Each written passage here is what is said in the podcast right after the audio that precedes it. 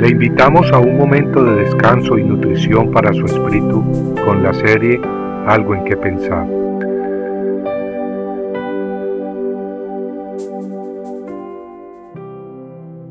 Dios no es hombre para que mienta, ni hijo de hombre para que se arrepienta. ¿Lo ha dicho él y no lo hará?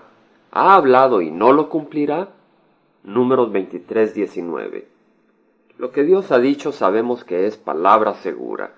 Nadie puede impedir sus propósitos y tal como dice la escritura anterior, Él no es hombre para que cambie de pensar. En Génesis 15 vemos que Dios claramente le prometió a Abraham un hijo de sus propias entrañas, aun cuando él no tenía hijos. Y luego le dijo que su descendencia sería muy numerosa. También le reveló que su descendencia, el pueblo que saldría de Abraham, serían extranjeros y esclavos por cuatrocientos años, pero que luego vendrían a la tierra que Dios les daría, la tierra prometida. En Números capítulos 21 y siguientes, leemos que el pueblo israelita ya librado por Dios, después de cuatrocientos años en Egipto, de acuerdo a su palabra, y ahora después de cuarenta años en el desierto, se dirigía a tomar la tierra prometida. Esa tierra hermosa y fructífera que Dios había prometido a Abraham setecientos años antes que se la daría a su descendencia. Pero la tierra que Dios le daba a Israel no estaba vacía ni desolada. En la tierra prometida habitaban pueblos muy poderosos, incluyendo los amorreos, quienes Israel tendría que vencer, pueblos cuya inmoralidad, iniquidad y maldad eran enormes. Pero esto no era sorpresa para Dios. Él sabe el pasado, el presente y el futuro, y aún desde el día que le hizo la promesa a Abraham, Sabía que los amorreos habitarían la tierra cuando Israel entraría a tomar posesión de ella. Dios sabía que los amorreos, al igual que los pueblos vecinos, seguirían en sus rebeliones y maldad, por lo que Dios los castigaría, dándole sus tierras a la descendencia de Abraham como herencia divina.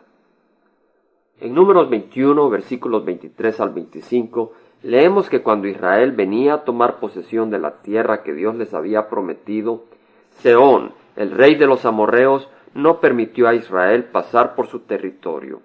Y reunió Seón a todo su pueblo y salió al encuentro de Israel en el desierto, y llegó a Jaasa, y peleó contra Israel.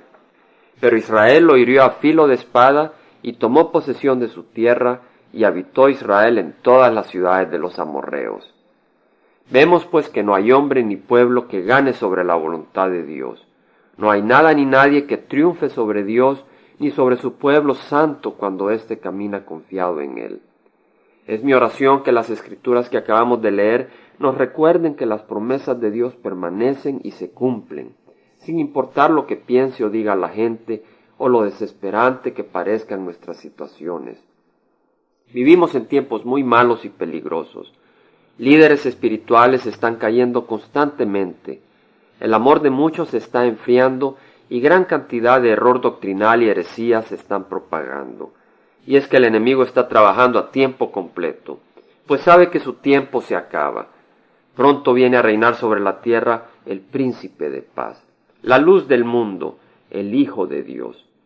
En estos tiempos de tanta maldad y peligro espiritual son de mucho ánimo las palabras de Jesús encontradas en Mateo 16, 18, las cuales nos prometen que las fuerzas del mal no prevalecerán contra el pueblo de Cristo.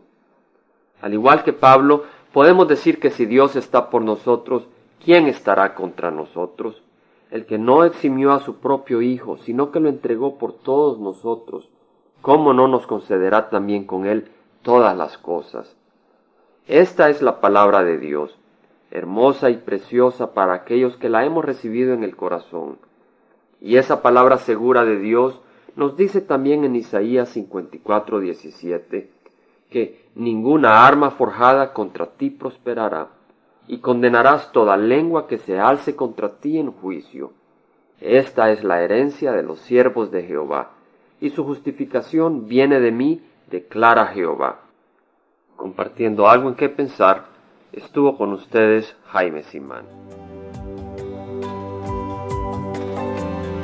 Si usted desea bajar esta meditación, lo puede hacer visitando la página web del Verbo para Latinoamérica en www elvela.com.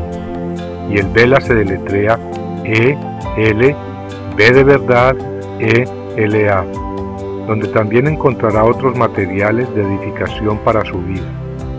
Puede también escribirnos a El Vela Pio Box 1002 Orange, California 92856, Estados Unidos. Dios le bendiga.